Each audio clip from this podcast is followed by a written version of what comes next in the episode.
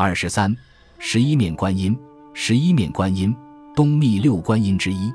天台宗的大光普照观音与东密的十一面菩萨相对应。唐朝，中国佛教对十一面观音的信仰达到鼎盛后，逐渐式衰。不过，日本至今仍保持着对十一面观音的膜拜。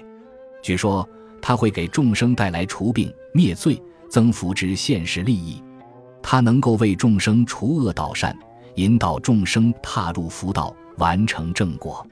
十一面观音的塑像需用白毡檀木做原料，前三面慈像见善众生现慈心，大慈与乐；左三面嗔面见恶众生而生悲心，大悲救苦；右三面白牙外露见敬业者发心有赞，劝进福道；后一面露大笑面见善恶杂烩众生而生怪笑，令改恶向道；顶上佛面对习行大乘机者而说诸法，使他们终于得以皈依福道。观音十一个头面有多种象征意义。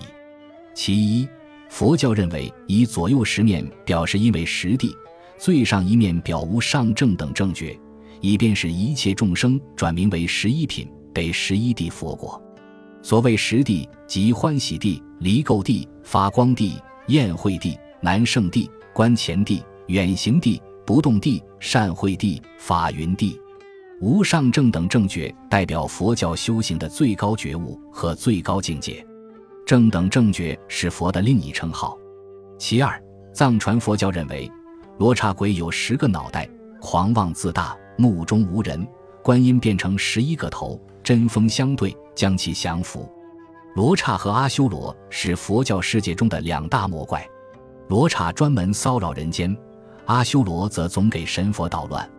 其三。佛经中说，持诵此十一面观音神咒，现世可得十种果报；或如念诵仪轨经说，可得十种胜利。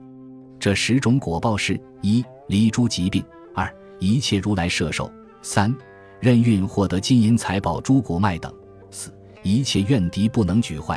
五、国王王子在于王宫先言慰问；六、不被毒药、蛊毒、寒热等病皆不着身；七。一切刀杖所不能害，八水不能溺，九火不能烧，十不非命中妖。